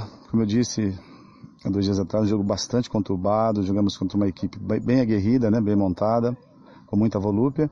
Mas nós, dentro da, da, da, do nosso plano de jogo, do nosso plano tático, nós conseguimos é, manter a consistência tática das duas linhas, da defesa e da, da segunda linha, do meio, com aproximação também do, do da nossa da, da última linha de, da, da linha de frente. Porém, a gente não conseguia achar o espaço, os espaços, porque a equipe do União marcava muito bem e, e colocava muita pressão uh, quando nós tínhamos a posse da bola. E isso dificultou, dificultou muito o jogo para a gente. E quando nós perdíamos a, a bola, o, o, meu time não executava a pressão da bola que eu tinha pedido para eles. Mas isso tudo faz parte aí do, desse tempo de, de, de, de criação, de, construção que nós estamos passando. E eu acredito que no próximo jogo agora a gente já vai ver algumas coisas diferentes também. Em relação ao jogo agora, o Robson, você não pôde contar nem com o Kim, né, que estava suspenso, e nem com o Igor Vilela, né, que estava né, com, com, a suspeita de fratura na costela. Né, parece que já foi descartado né, essa fratura. E em relação a isso, você tem algum problema no elenco ou agora você está 100% para o jogo? Não, eu, o, o, meu problema só, o Igor foi descartado, é, é, estava muito inchado dois, três dias atrás por causa da pancada ainda sente um pequeno desconforto, nós vamos ver, analisá-lo, senti-lo, é, ouvi-lo, ver como ele vai se sentir no treinamento hoje e amanhã, para ver se ele tem essa predisposição para jogar. O Índio também está voltando agora, a gente vai ver como é que vai ser a composição do meio de campo, vamos ver como é que o Alessandro vai estar se sentindo, o Renan, o próprio Senna, né? Então a gente precisa dessas armas, o café também já está à disposição, para a gente poder montar um, um esquema para para o time entrar jogando e também se a gente precisar mudar a equipe. É um jogo agora importante para a gente, como você disse, Kleber, a gente precisa é, lutar para conseguir esses três pontos, para selar essa classificação, que é a missão que me foi dada, levar esse time à primeira divisão.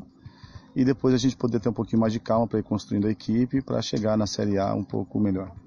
É isso aí, amigos. Falamos aqui com o Robson Tegmeister. Obrigado, Robson. É isso aí, amigos da Rádio Futebol na Canela. Estamos aqui trazendo diretamente do CT do Dourados Atlético Clube, né, as informações aí da equipe juntamente com o técnico Robson Matos.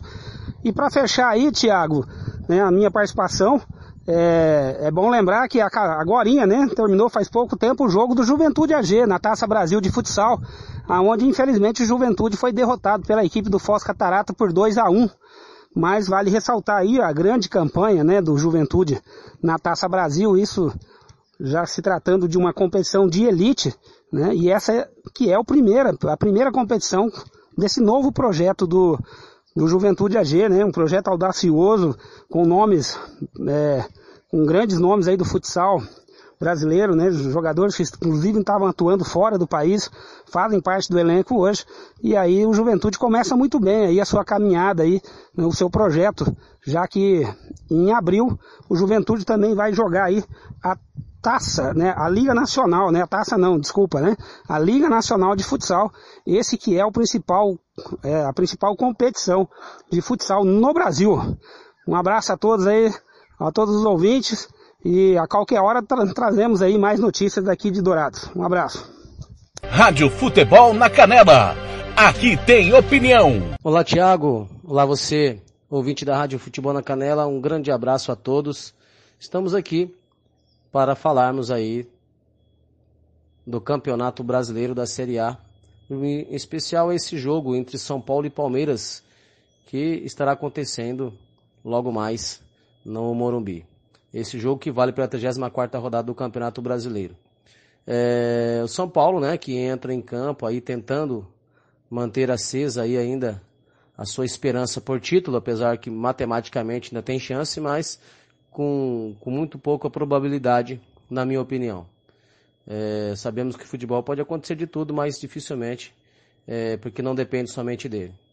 É, o Palmeiras, né, que vem mais para este jogo, acredito eu, tentando buscar uma melhor formação, tentando buscar é, corrigir as suas falhas, principalmente no setor ofensivo é, que, que teve nos últimos jogos, para o grande confronto, que é o que mais importa para o Palmeiras neste momento, uma vez que ele já tem vaga na Libertadores e não tem mais pretensões de título no, Campeonato Brasileiro, que é ele acertar a sua equipe, é, encaixar a sua equipe para a final na Copa do Brasil contra a equipe do Grêmio.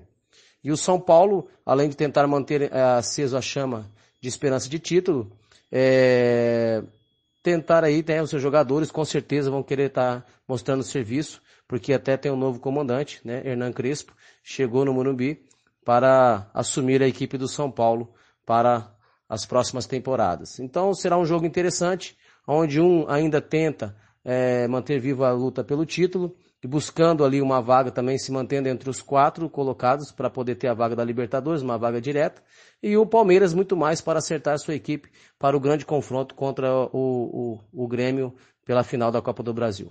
Marcelo da Silva para o programa Giro. Rádio Futebol na Canela. Aqui tem opinião.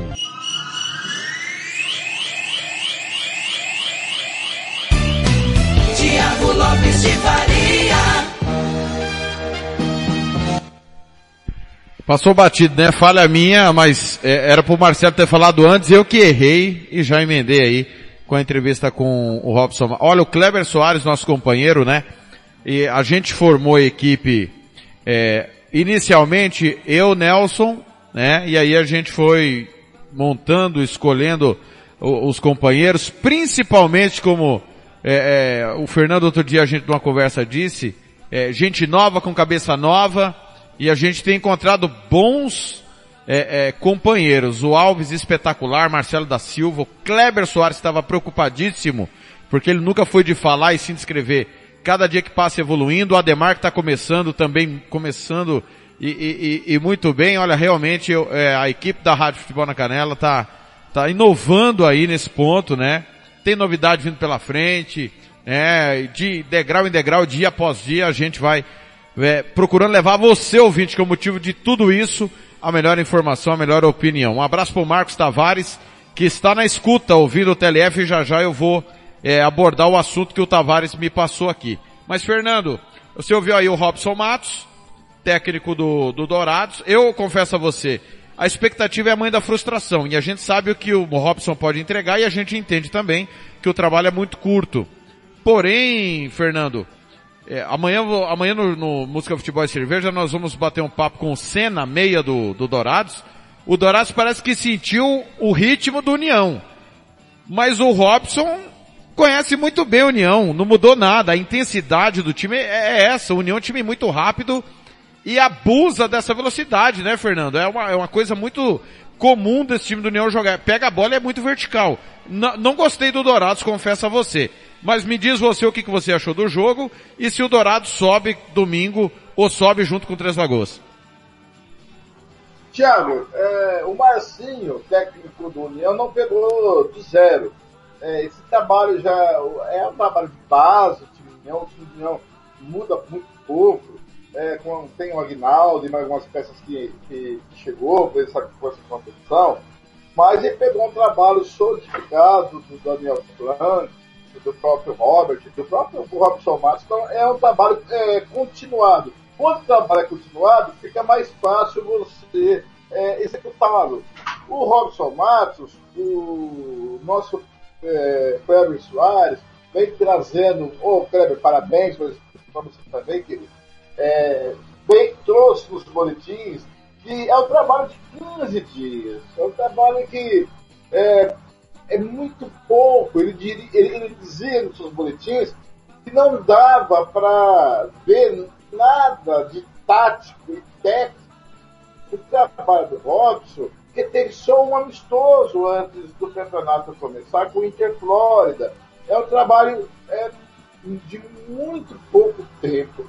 E o Robson, nós sabemos disso, precisa de tempo. O Robson começou do zero. Como eu acho que se o Robson tivesse acertado com a União, o time dele estaria voando também. Né? Porque ele começou do zero. O, o Robson do zero. Lógico que se tratando de Robson Matos, foi frustrante o, o Dourados é, nesse último, nessa quarta-feira. Mas se viu qualidade, se viu que, que, o time dele é obediente taticamente. É, o exemplo disso foi na parada técnica ou médica, ou, ou, ou para depois o árbitro no chão, não importa. Mas, quando ele, ele sentiu que o time tinha que apertar mais lá em cima. Você, na narração, na descrição do gol, você descreveu isso. O time voltou marcando a saída. E foi na, na marcação, na saída de bola do União, na marcação tática, que o, o Robson observou, que originou a falta e a falta o gol.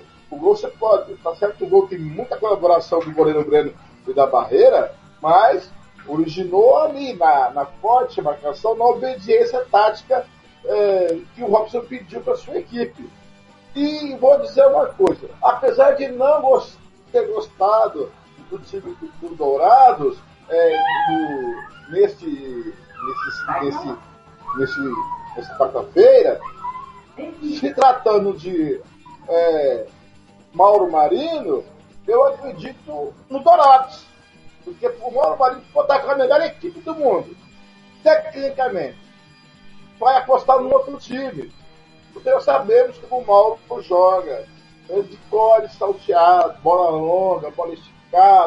É um jogo burocrático. É um jogo que não leva a, a lugar nenhum, sai do nada para lugar nenhum. É um gol de bola fortuita. É... Então, é, dá até desânimo de comentar quando é para comentar o time do Mauro. Nós sabemos do potencial do Mauro. Mas a pergunta é: o Mauro quer evoluir? O Mauro quer apresentar mais o que ele apresenta? Amanhã terá uma entrevista no esportivismo, o Thiago é, fez com o Antônio Pinto.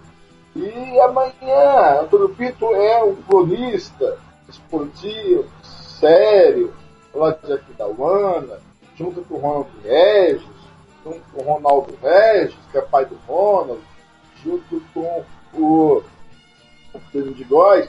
Mas o Antônio Pinto, ele é, além de ser irmão do Claudio Severo, irmão gêmeo, nosso amigo do Esporte MS, o Antônio Pinto é um cara sério nas suas funcionárias. Ele, ele faz duras críticas ao trabalho do Mauro e trabalho do seu João Garcia, presidente. Amanhã você vai, é, é um teaserzinho amanhã para você um músico futebol e cerveja. Você não pode perder essa entrevista. Então, Thiago, tudo isso eu falei para dizer algo.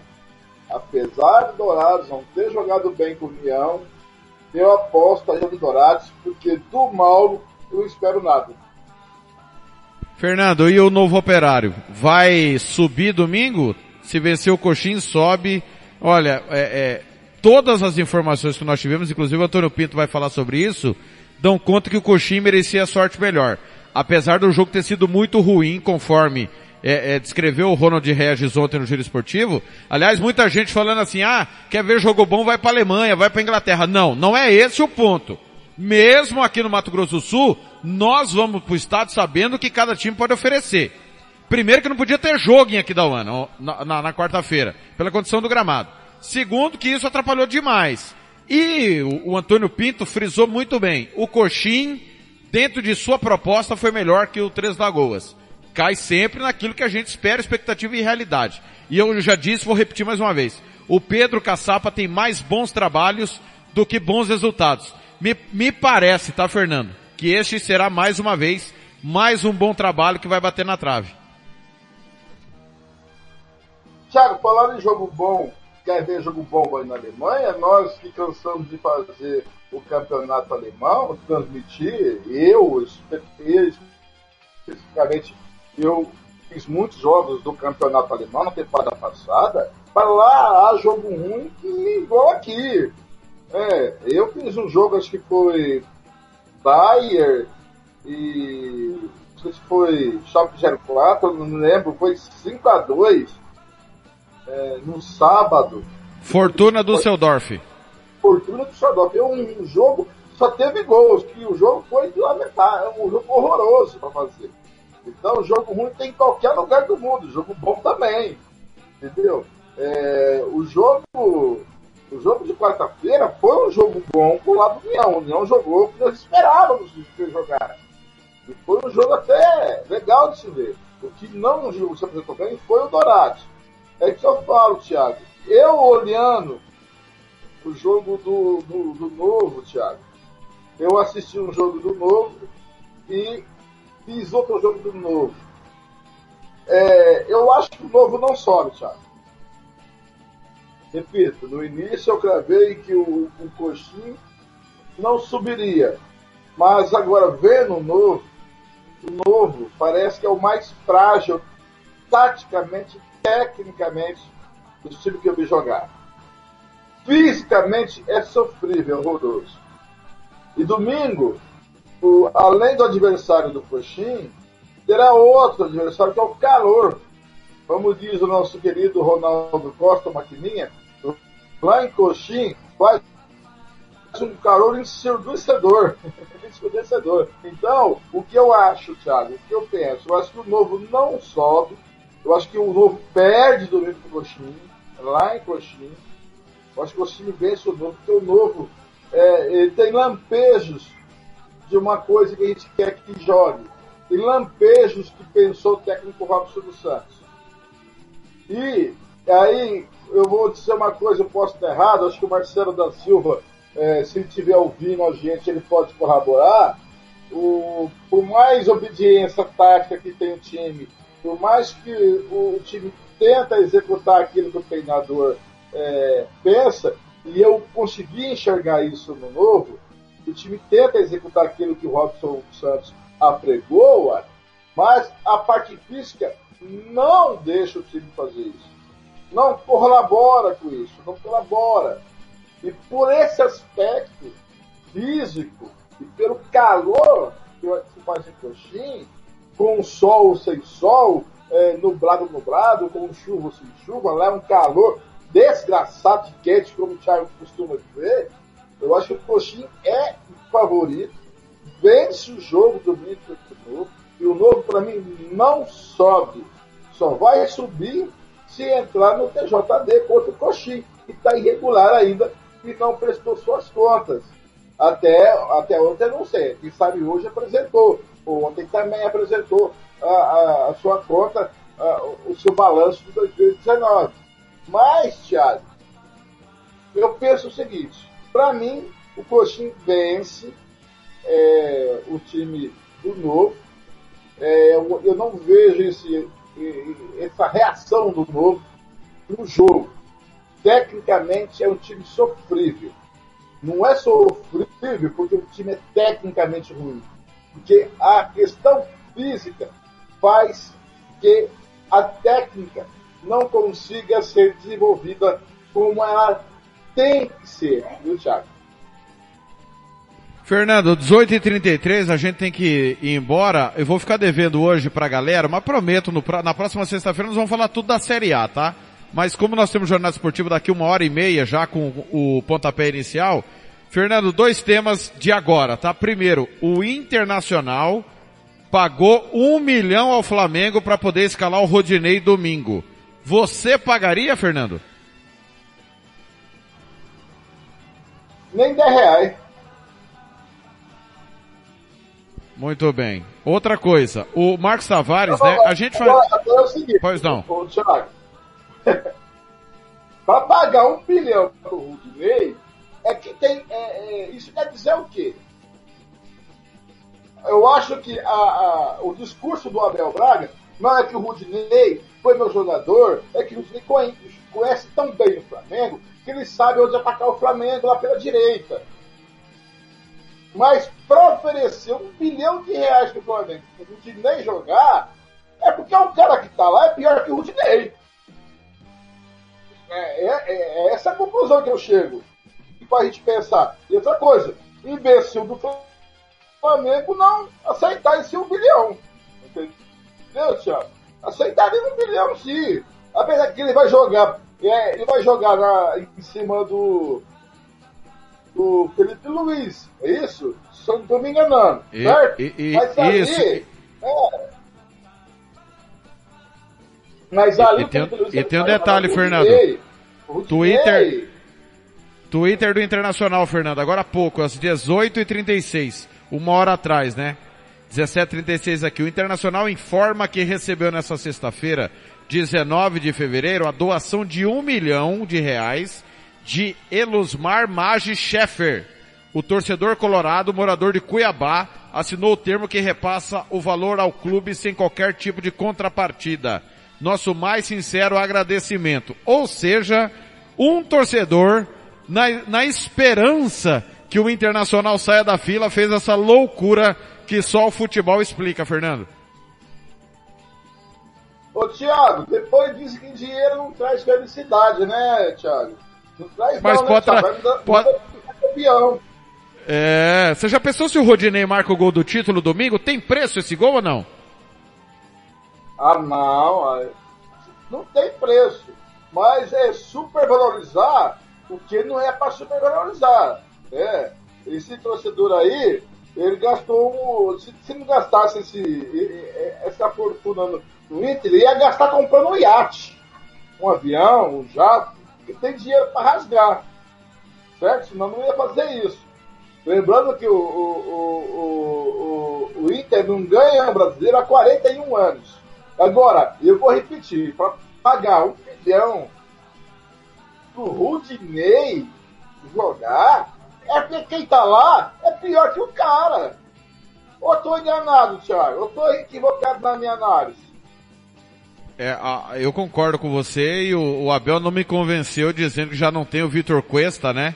E realmente é um desfalque de peso a ausência do Vitor Cuesta e que ele não queria mexer numa outra posição da defesa. Tudo bem, eu respeito a opinião, Mas até porque a gente sabe assim, que o então, Abel, o Abel, o Abel tem cuidados defensivos, né?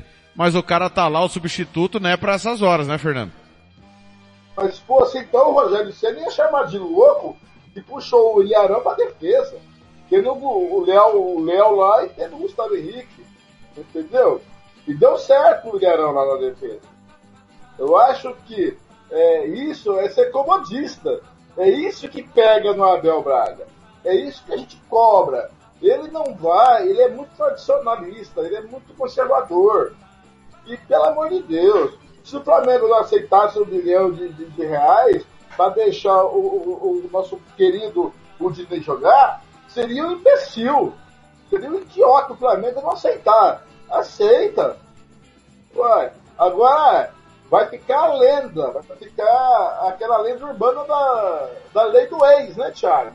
Quem sabe o ex vai lá e marca o gol título. Acontecer. Futebol é futebol, como você mesmo diz, é coisa do campeão. Pode acontecer tudo e absolutamente nada. Mas o- o futebol é o único esporte injusto do esporte coletivo que eu conheço. É o único esporte injusto que o, o, o menos qualificado, o menos técnico, ganha do melhor. No basquete, o, melhor não, o pior não ganha do melhor. No vôlei, o pior não ganha do melhor. Então, no futebol ganha. Né? No futebol americano, o pior não ganha do melhor. Entendeu? É, é o único futebol, é o único coletivo que eu vejo que o, o pior pode ganhar do melhor. E, e tá, por isso que o futebol é apaixonante, por isso que o futebol é cativante. É o Davi vencendo Golias. Isso que é charmoso, que é atrativo, isso que é futebol. Tem aquela vinhetinha, isso que é futebol. Isso que é futebol. Porque se o futebol fosse um esporte como todos os outros e só o melhor ganhasse, seria muito chato. É. Por exemplo, eu, eu, eu tenho certeza, se o Flamengo tivesse liderando o Campeonato Brasileiro com 4, com 6, com 8, com 10 pontos, aí a, a ponto de ser campeão brasileiro, já teria 10 mil Neves dizendo que esse campeonato é chato. O campeonato perdeu graça. Porque só o Flamengo que ganha. Porque só o Flamengo que tem dinheiro. Problema é do Flamengo que tem dinheiro. Como se o Flamengo for campeão esse ano, de 2020, é, é, vai dizer que é, é chato porque só ganhou porque tem melhor jogadores e tem grana. É essa desculpinha que vão dar. Uai, o azar do Flamengo e azar dos outros que não tem a competência do Flamengo de ter a melhor equipe ter a equipe que tem mais dinheiro no Brasil. O Flamengo, lembrando bem, Thiago, e você acompanhou muito bem, passou aí quase 10 anos comendo grama, capinando sentado, pagando dívida, e time, montando times horrorosos para se manter na primeira divisão. Quase caiu, passou cinco campeonatos discutivos terminando lá na beira da zona do rebaixamento. É, ganhou o título em 2009, improvável, que nunca mais vai acontecer isso na vida. Sair lá da, lá da zona do rebaixamento e ser campeão brasileiro. Né? Estava 17 pontos atrás, se não me engano, do Palmeiras. Isso aí acontece uma vez na vida, na morte. Então tem que parar com essa balela que pontos corrida é chato, que pontos só ganha o melhor. Tem que ganhar o melhor mesmo, uma regular, entendeu? Eu, sou, eu, eu, eu, eu era contra o pontos corrido lá em 2003. Deixei de ser em 2003.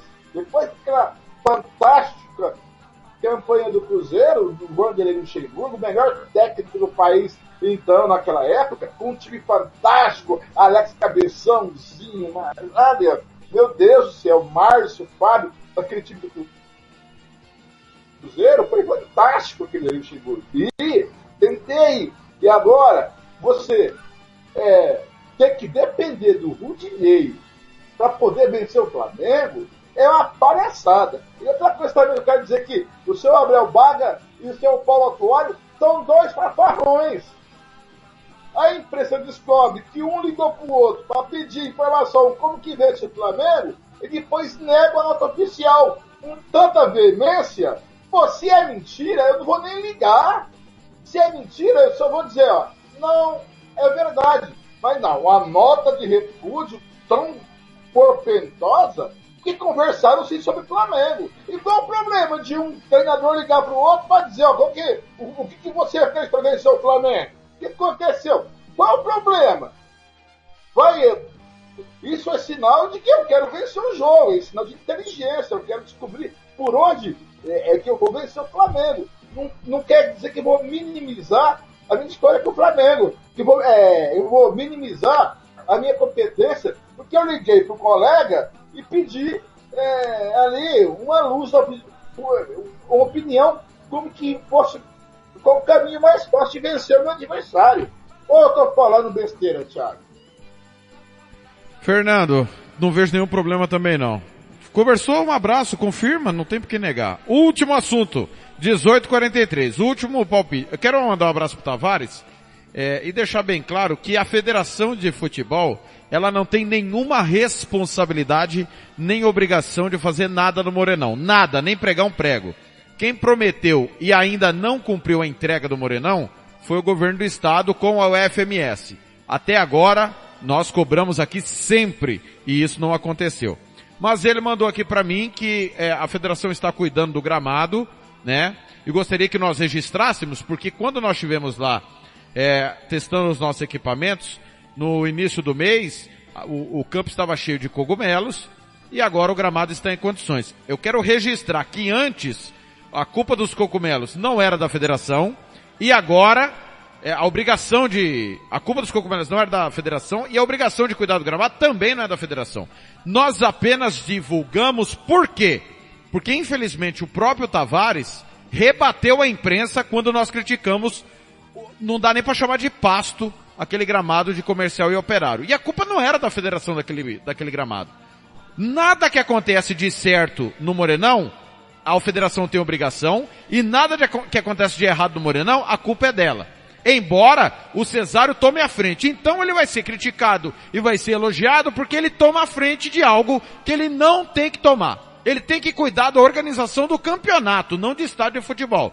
Porque se ele for é, cuidar do Morenão, ele tem que cuidar do Jacques da Luz, do Arthur Marinho, que tá sem luz lá inclusive, de Costa Rica, do Ninho da Águia, do Estado da Serra, a toca do Pica-Pau e assim por diante. Então, vamos deixar bem claro que eu estou registrando aqui que o Tavares mandou a condição do gramado, mas deixar mais claro ainda. A federação não tem obrigação de pôr um prego lá.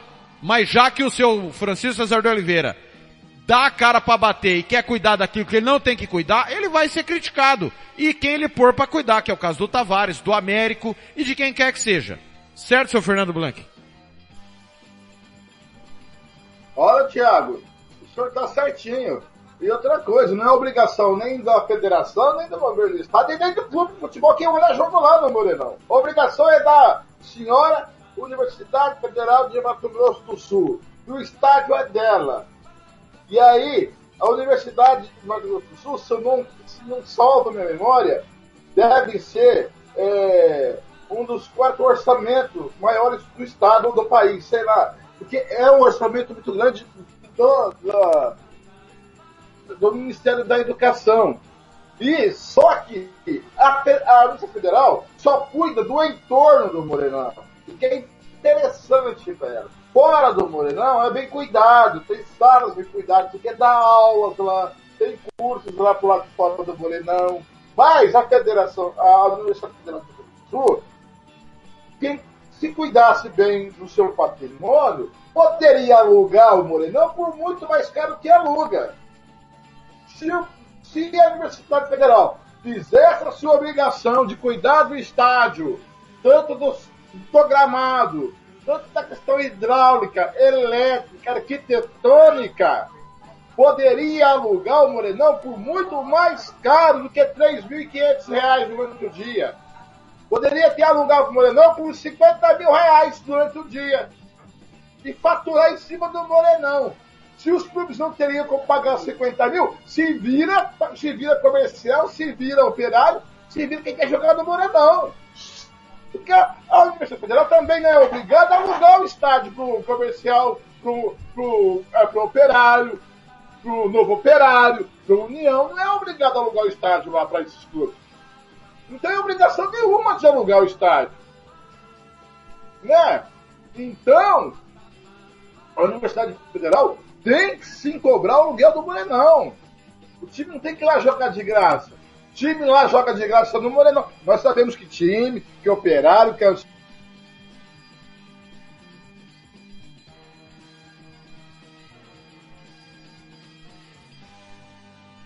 Fernando, tá no mudo. Fernando, Fernando, tá no mudo. Você colocou no mudo. Ficou mudo aí o, o seu. agora sim, voltou. Onde eu aí?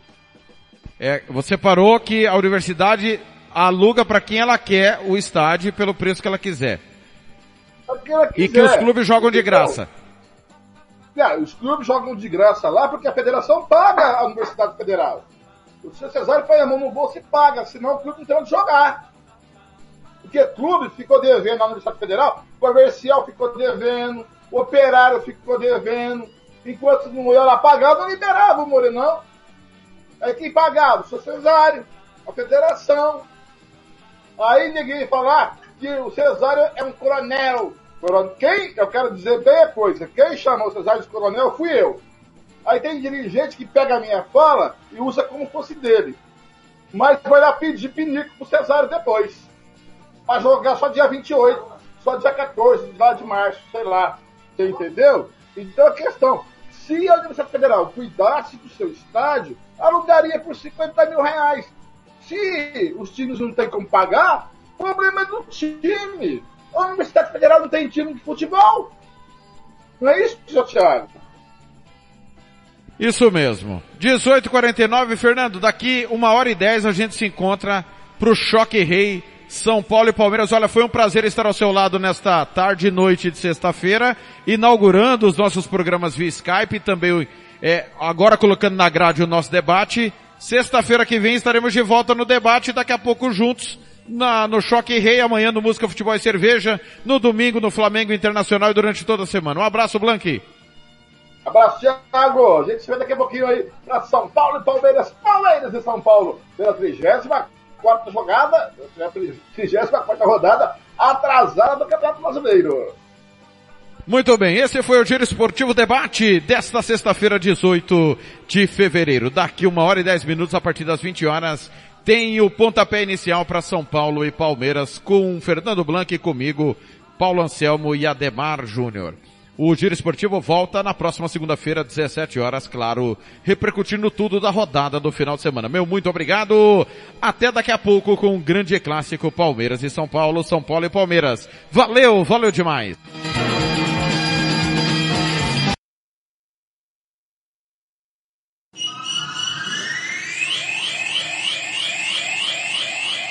Fernando Blanc. Rádio Futebol na Canela. Aqui tem opinião.